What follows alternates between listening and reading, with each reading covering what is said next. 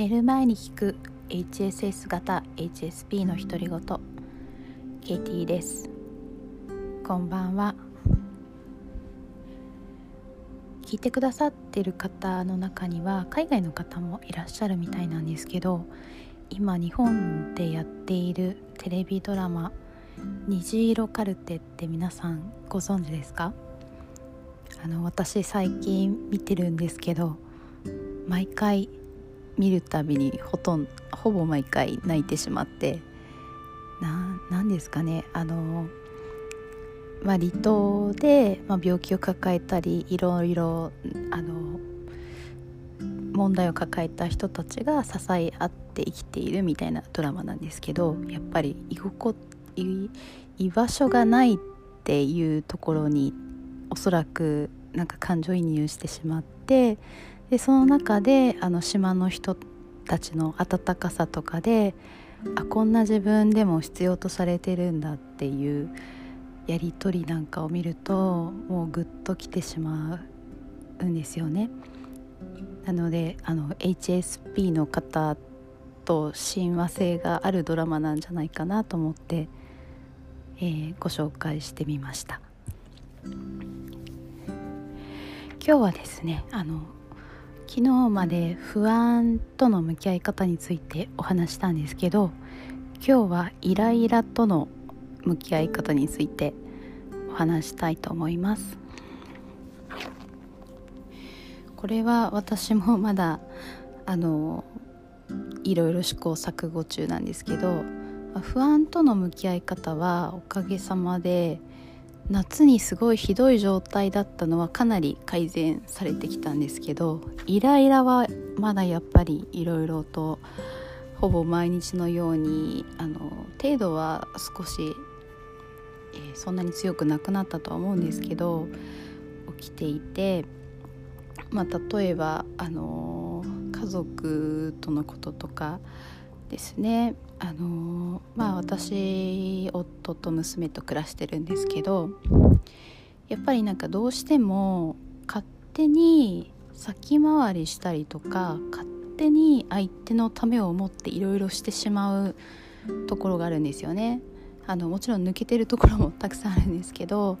相手の感情とか次の行動を先回りしてしまうのでなんかいろいろあの、まあ、例えば明日学校だからあの何が必要だとかっていうのを考えてしまったりとかあとなんだろうあの、まあ、家族が過ごしやすいように環境を整えてあげたりとかするんですけどそれをなんかこうないがしろにされたりすると勝手に怒ってしまってあのイライラしちゃうんですよね。なんかこんなにしてあげてるのになんで分かってもらえないんだろうとか何で感謝してくれないんだろうみたいになってしまって。で最近気がついたんですけどそれはもうなんか自分が勝手にやってることなのでやりすぎなんだなっていうことに気がついてあのイライラするぐらいだったらやらない方がいいなって思ったんですよね、まあ、例えばすごい疲れてるのに掃除したのにまた汚されちゃったとかあるじゃないですか。でまあだったら疲れてるんだったら掃除しなきゃいいわけですよ。まあ多少散らかっててもあの多分みんなそんなに気にしてないし怒るぐらいだったらやらなきゃいいなということに最近気がつきました。なのでその相手にイライラしてるんですけど結局なんか自分なんだなっていうことに気がついてあの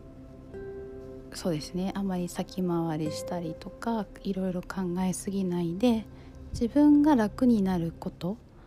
自分がしたいようにすれば人のせいにしないので、えー、心をかけています。あ例えば今日もあの娘がの友達が遊びに来たんですけどでやっぱりあの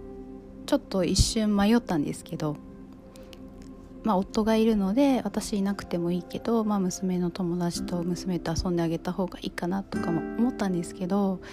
まあ、でもやっぱりちょっと疲れてしまうなって判断して私は外出して、まあ、夫と娘と娘の友達で遊んでまあ音は見てるだけでだとは思うんですけどそんな感じでこう自分を追い込まないようにするようにしています。はいなんか私のあのー、実験日記みたいになってきましたけど明日ももう少しイライラとの向き合い方についてお話したいと思います。ぐっすり眠れますように。おやすみなさい。